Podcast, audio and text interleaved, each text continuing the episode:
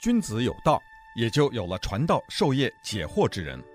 欢迎收听星期一到星期五《授之有道》节目，听王寿之教授为你解读天下事。欢迎大家来到《授之有道》这个节目。今天呢，我们和大家讲这个美国的衰退的第五讲。这个第五讲呢，我们要讲的就是讲一九七十年代。当时美国的共和党政府就是尼克松政府，呃，他和这个民主党政府，就是民主党政党之间，他在很多关于对大企业的控制的法规、对环保的法规、对于消费者权益的法规，在这些方面呢，都做出了巨大的让步，也就是造成了美国当时非常罕见的，差不多有十年的时间是政党的共识。那么这个政党的共识呢，是美国当时的一个大的特点。而政党的共识的一个核心呢，呃，它是在政治上有很多这个说法。那包括共和党也为了政治赢得大选的原因，呃，做了极大的让步，并且尼克松呢，在很多的让步上面呢，还超过了这个民主党的这些呃竞选人，特别是一九七二年的总统大选的时候，尼克松做的让步。要超过这个民主党的对手，这个呃金斯基的这种要求，那么就是说，我在呃针对大企业的监管法令上，在税收政策上，我走的比你民主党更过一点，那你民主党就完全呢就没有机会来反扑。那么后来证明他这个策略是错的，对于消费者，对于草根民众，对于美国的环境来说，应该说是有很大的这个推进。但是呢，对美国企业的利益来说呢，是有伤害。但是那种伤害是暂时的，因为企业呢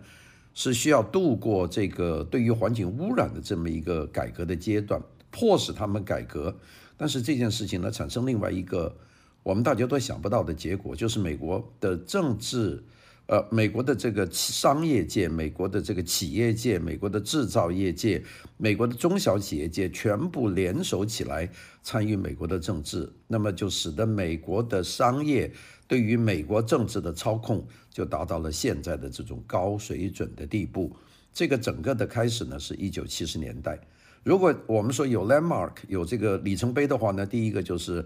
我们前面讲过的这个刘易斯·鲍威尔大法官的这个一九七一年八月份写的这个备忘录，那我们前面已经有四讲都讲过这个刘易斯备忘录。那今天呢，我们呢就讲它的结果。另外一点呢，那么就是这个尼克松在任上所做的这个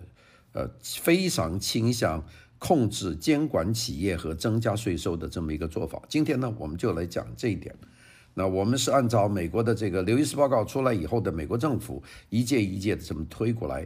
呃，主要的目的呢，就看美国的大企业是怎么越来越多的控制了政治的权力，而最后呢，受到伤害的呢，就是美国的中产阶级，最后导致美国中产阶级在今天发生了分裂，发生了崩溃，使美国的经济呢被带入了泥潭。所以呢，我们说现在有很多的问题呢，不能够就说是现在。呃，这么一两任政府，奥巴马、Donald Trump 他们造成的很多很多的政策，在美国七十年代就注定了。那当然，我们说七十年代以前，美国曾经有几年呢，企业能够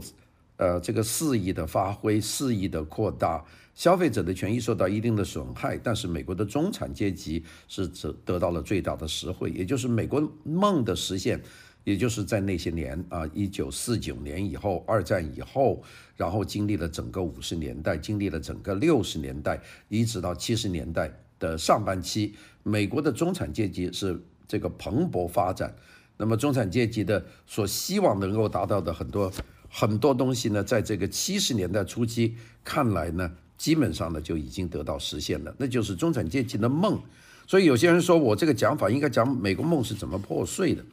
呃，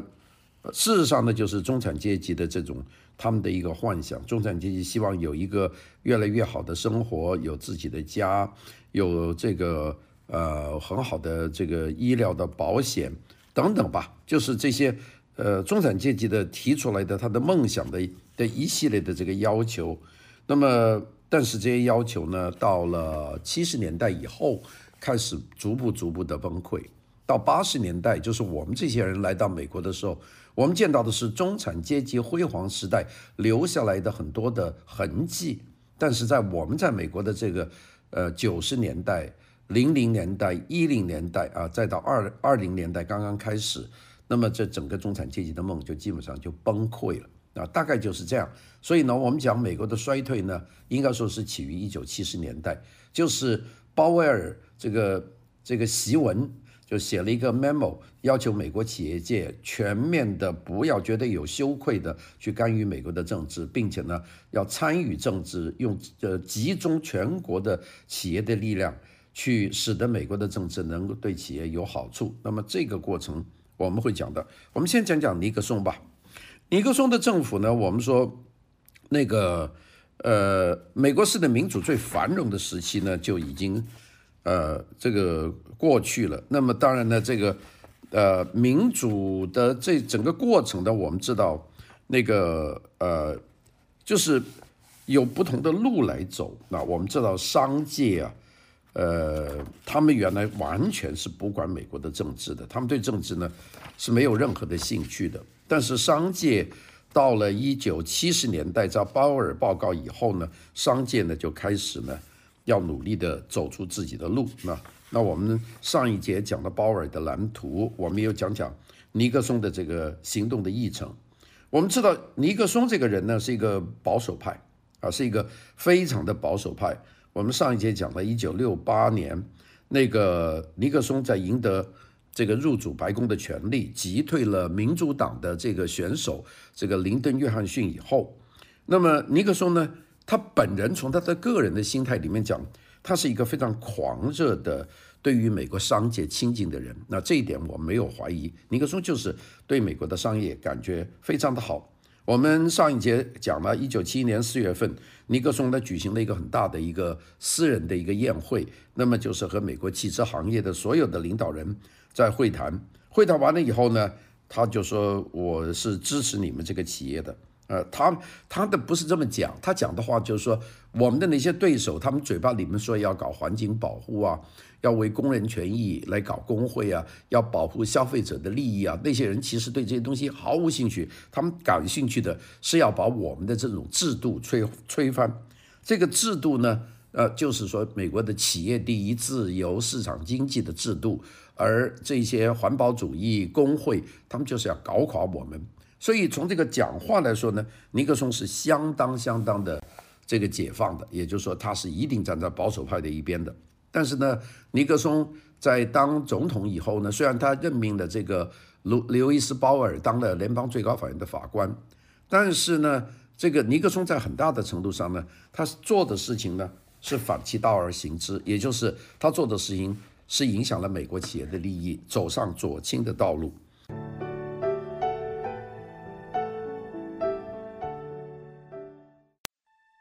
君子有道，也就有了传道授业解惑之人。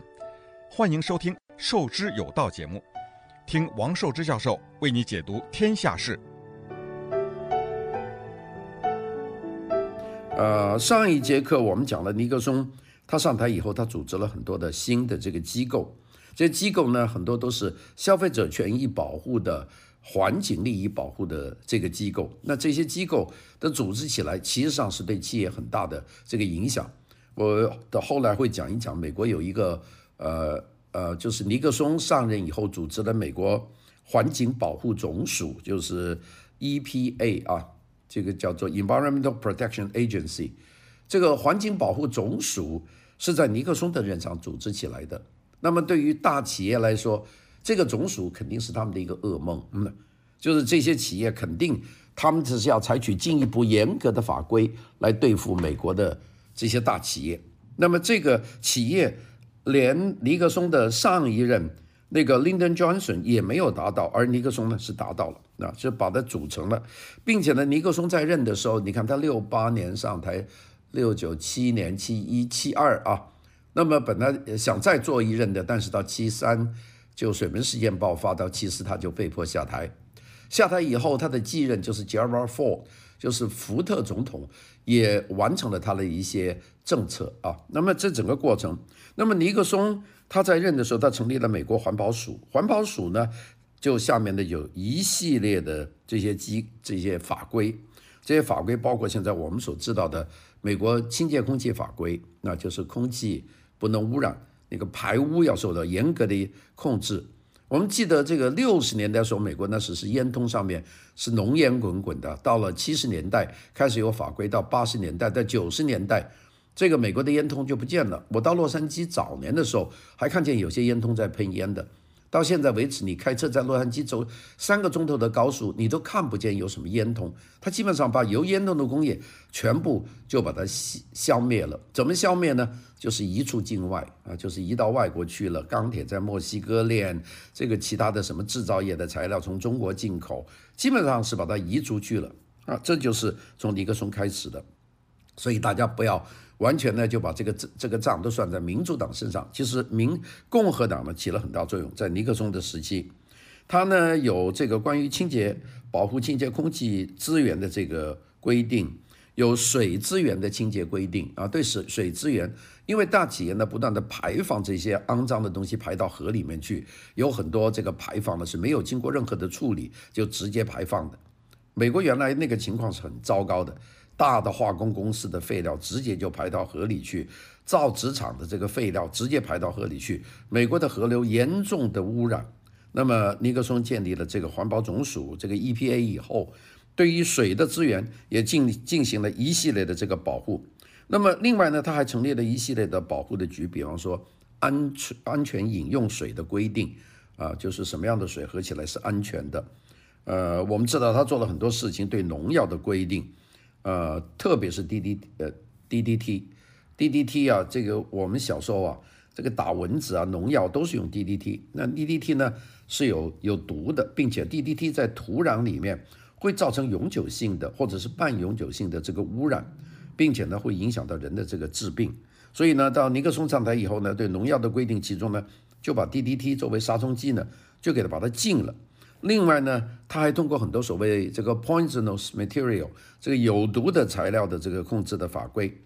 那么尼克松呢，除了这个建立的 EPA，就是美国环境保护总署以外，他还建立了一系列的机构。那比方说，美国的职业安全与健康管理局，就是我们说的 OSHA 啊，这个呃读起来读 OSHA，OSHA 就是职业安全和健康管理局，就要求。呃，这个工人的健康，比如说工人要到煤矿里面去工作，这个西弗吉尼亚的，你要需要多多深的煤矿，应该工作多长时间，有什么保护措施？如果里面的那个二氧化碳的浓度达到什么程度，工人是可以拒绝不下去的。如果有工伤，这个企业要赔偿多少？那个有严格的法规，这些呢都是补充的美国在这个工人权益方面的严重的不足。另外呢，他还这个非常重要的提出了这个消费品安全委员会。那到现在为止，我们每个美国人都知道，消费品的安全对我们是非常非常重要的啊，包括汽车啊，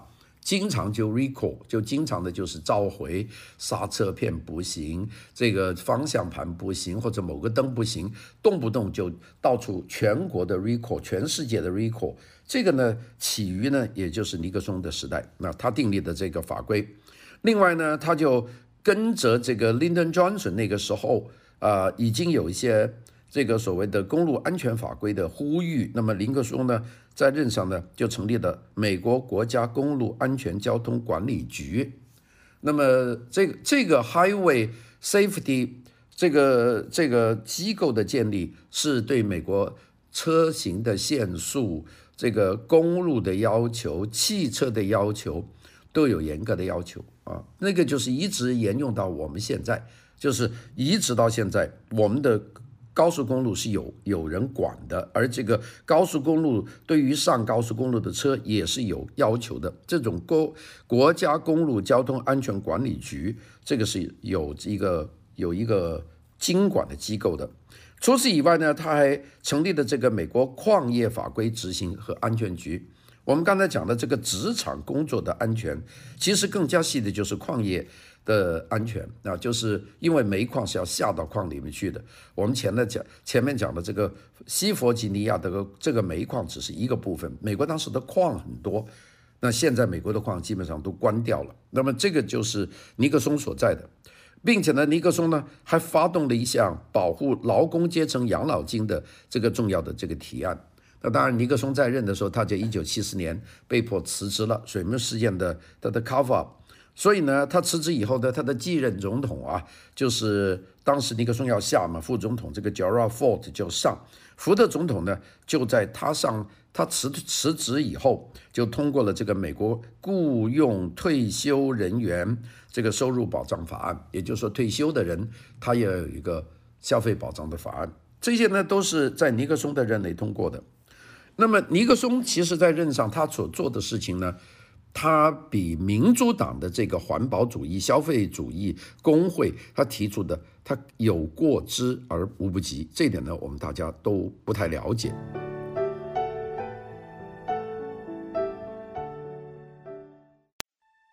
君子有道，也就有了传道授业解惑之人。欢迎收听《授之有道》节目，听王寿之教授为你解读天下事。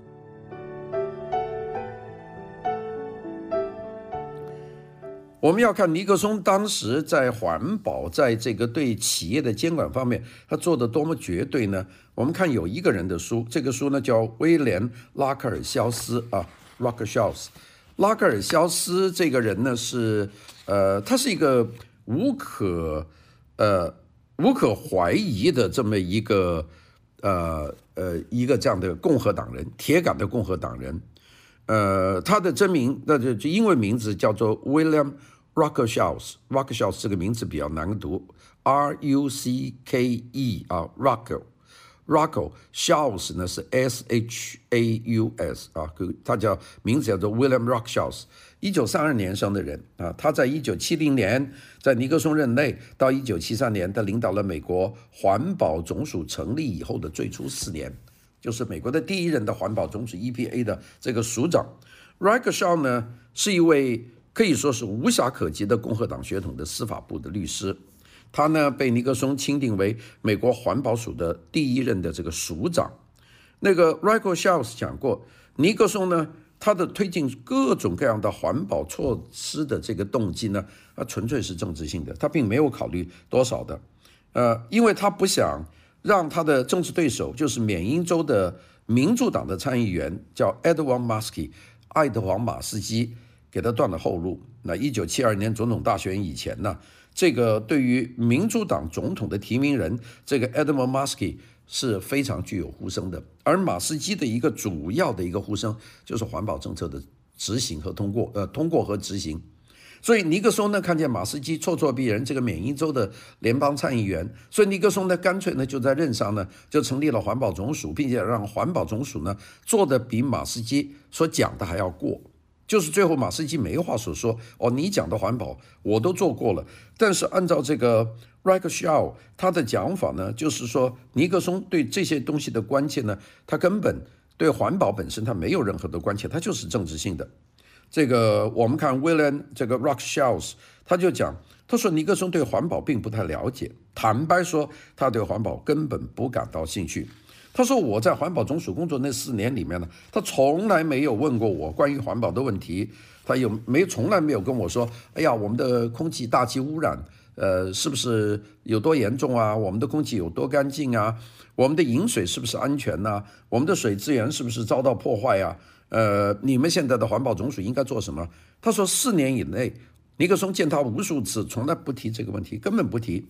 呃，他他说尼克松唯一讲到他的 EPA 的，就是说你要小心一点，要知道我们 EPA 呢叫 EPA，我们把它读成呢叫 EPA，那叫 EPA。所以呢，我们说，呃，其实呢，我们也可以把它叫依法。讲的很多，就是这个做做法。他说呢，因为我们希望呢，我们这个这个联联邦的环境总署啊，是一个叫起来朗当上口的，其他的事情他并呃无所谓。尼克松呢，他在一九七二年呢，他面临了大选那年，尼克松是第二任当中被搞下台的嘛，他的第一任。六九啊，六八六九六九年上的六九七零七一七二不就四年嘛？七二在竞选，那他照原理说，他应该是七三七四七五七六下台的。但是，一九七四年他当了两年，他就遭到了这个水门事件的这个爆爆料，然后呢，他呢就想办法去掩盖这个事情啊，就是有个叫做 break in，然后有个叫做 cover up。他呢是个 cover up 的主要的人，就把事情掩盖起来。后来呢，被这个华盛顿邮报的几个华盛顿邮报的几个记者紧追不舍，就暴露出来。那民主党呢，举国上下穷打猛追，加上美国的媒体有一部分呢跟着追，再加上美国企业界呢袖手旁观，尼克松呢就最后被迫辞职，避免了这个被弹劾。那个福特总统上，福特总统上台以后呢，就给他大赦。大概就是这么一个过程，所以他其实就只做了六年的时间。他在大选的时候，在七二年呢，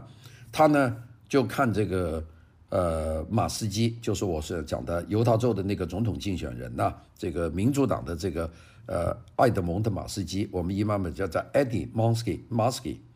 那么事实上呢，这个尼克松呢跟他是一直在拉锯战的。啊，尼克松在做所有的决定的时候，他根本就没有考虑到这件事情它的具体的效果是什么东西。他只是想用这个环境保护法规，用这个支持对企业加税的这些事情，能够增加这个对于那个对手的这个压力，在政治上的压力。这是尼克松，尼克松是一个绝对的实用者。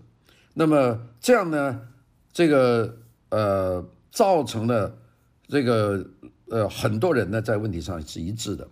但是我们看看，就是说那个净水法案，就是干净水法案，这个本身尼克松呢事实上并不感冒，他因为他心里很明白，如果他把这些法案一个个都通过以后，美国受影响最大的是大企业，呃净水法案一通过，很多大企业得停工，因为他们不能够随便的往河里面去排污，那么他呢这个东西他是犹豫的。所以呢，他又否决了净水法案。当然后来呢，两党大多数参议员一致一见，就在国会绕开了尼克松的否决，在国会以超过三分之二的多数通过了净水法案。所以尼克松呢，在这个问题上呢，也显示出来他的摇摆的这种情况。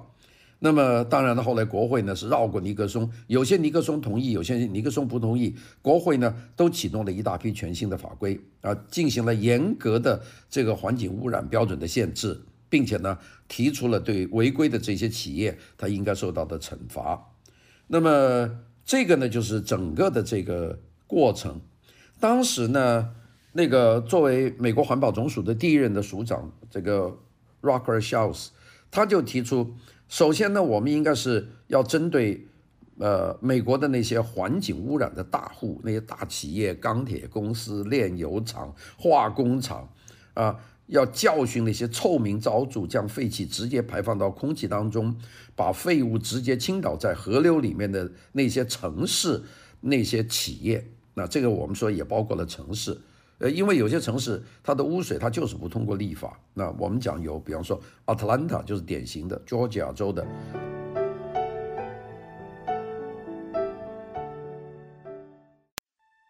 君子有道，也就有了传道授业解惑之人。欢迎收听《授之有道》节目，听王寿之教授为你解读天下事。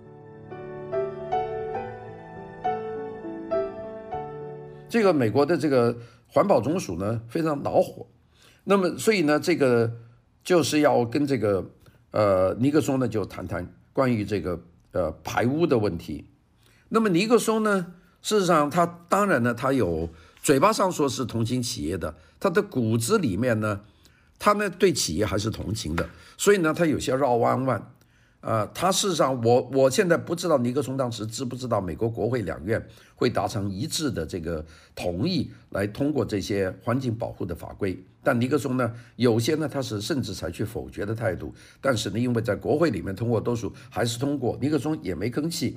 那么，但是这个 r i k e r s h o u s 也就是说这个联邦的环境总署的第一任的署长，这个 EPA，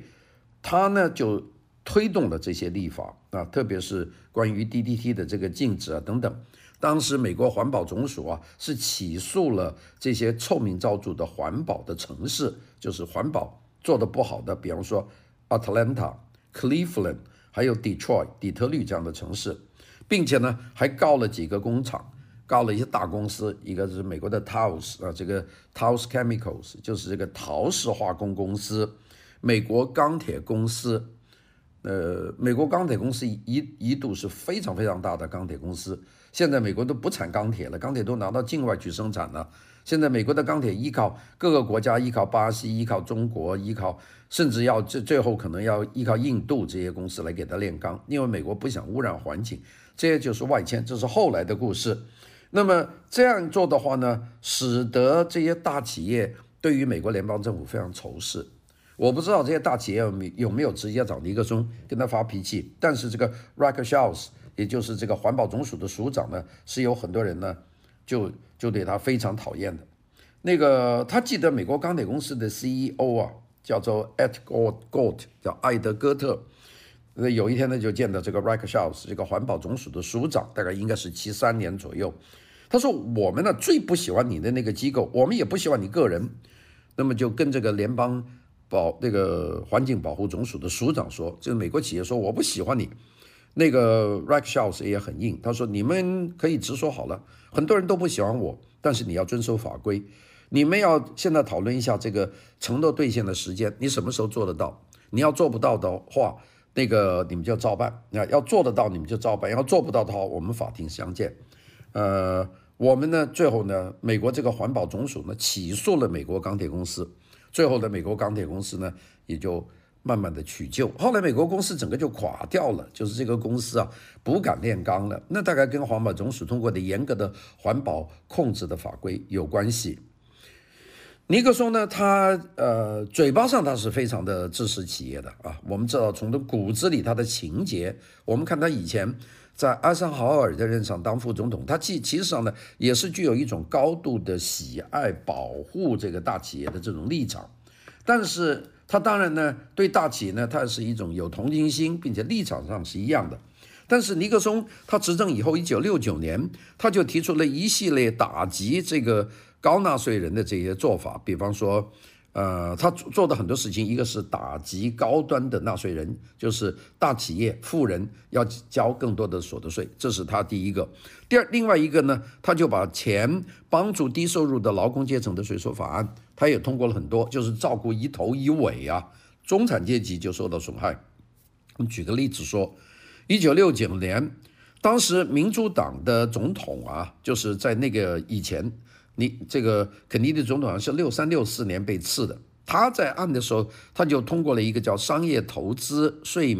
商业投资税的这个减免法案，也就是说，你搞商业投资这个税收呢要减免，这是尼克森所提，这个肯肯尼迪提出来的。尼克松呢，一九六九年呢，他就提出呢，就是要减免这个，呃，这个税税收的政策。那这个好像是反过来的，因为减免大企业的税收，这好像是共和党要做的事。用我们现在的这个思维习惯，那么共和党呢，应该是支持这个法案。结结果呢，刚刚反转头，这个在七十年代，肯尼迪通过了这个给大企业的这个投资的税收的减免，而尼克松呢，要求呢，增加这个税收。取消肯尼迪这个减免法案，这个一取消以后，到一九七零年，美国的这个联邦总这个税收的总额增加了三十亿美元，就是从这个企业手里面拿过来的钱。那么，所以呢，这个尼克松还通过这个所谓一一揽子计划，我们就说一个 package，它包括的是资本提高这个资本利得税啊，就是这个盈利这个利得税，并且呢。还限制这些有钱的人，特别是大企业，利用各种减免的所得税的合法手段，就是合法避税，堵了很多的漏洞，并且呢，还通过了一个全新的低收入者的税收豁免的方案。那么一举从美国的报税名单上面就减少了两百万劳工阶层穷人的这个交税，免除了他们原来应该交纳的税收。所以呢，这个共和党总统在这个过程里面。他提出了一个最为极端的仇富的税收改革政策，这个并且有人跟他算过啊，这个比方说 Ed Dyer，这个戴尔这个专栏作家，在一个 New New Republican Weekly 在新共和周刊里面写了一篇文章，他说尼克松的税收一揽子方案，一九七零年呢那个时候的方案，他是把是共和党总统的所得税。他是做到了五十六年之内最为仇富的税收改革，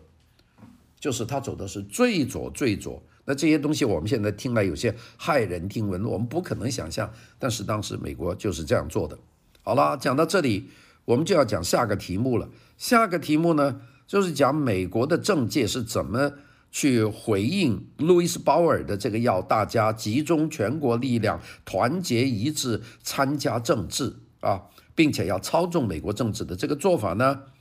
我们知道，很长的时间以来，美国的这个商界呢，基本上呢，都是对美国的政治是这个敬而远之，也就是说，他们自己不去搞政治游说，他们自己也不去参加政治，他们也不培养接班人，也不在华盛顿设立这个中心，不准备跟美国这个政府去沟通。那美国政府通通过立法的时候呢，他们就是愤怒啊，大概就是这样。即便参加政治，也就是零零星星的给点起这个自己的这个政治捐款。大概就是这么一个情况，并且呢，他们如果在华盛顿有一自己的一个 office 的话呢，他们大概也就是帮自己做事，比方说这个通用汽车啊、通用电力呀、波音飞机呀、这个美国钢铁啊、这个美国的这个七姊妹七个最大的炼油公司了，他们在华盛顿有办公室呢，他们也很少。第二个呢，也就是帮自己公司说话，